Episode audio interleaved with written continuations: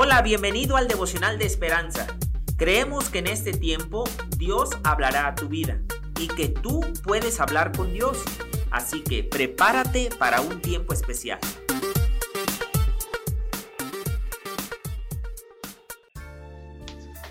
...8 de abril... Ganadores inesperados. El autor dice, quizá el momento más emocionante y absurdo de los Juegos Olímpicos de Invierno 2018 fue cuando la campeona mundial de snowboard de República Checa, Esther Ledecka Esquí, obtuvo la medalla dorada aunque ocupaba la posición 26 en el ranking, una hazaña casi imposible. Asombradamente calificó para una competición de esquí alpino en eslalón.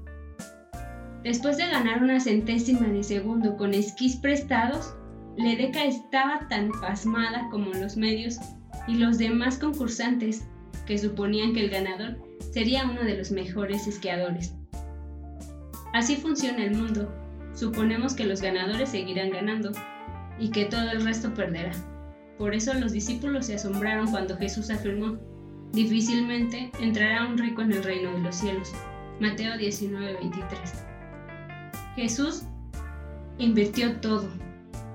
Al parecer si confiamos en lo que tenemos, lo que hacemos o quiénes somos, es casi imposible confiar en Dios. El reino de Dios no juega con nuestras reglas. Jesús declaró, muchos primeros serán postreros y postreros primeros.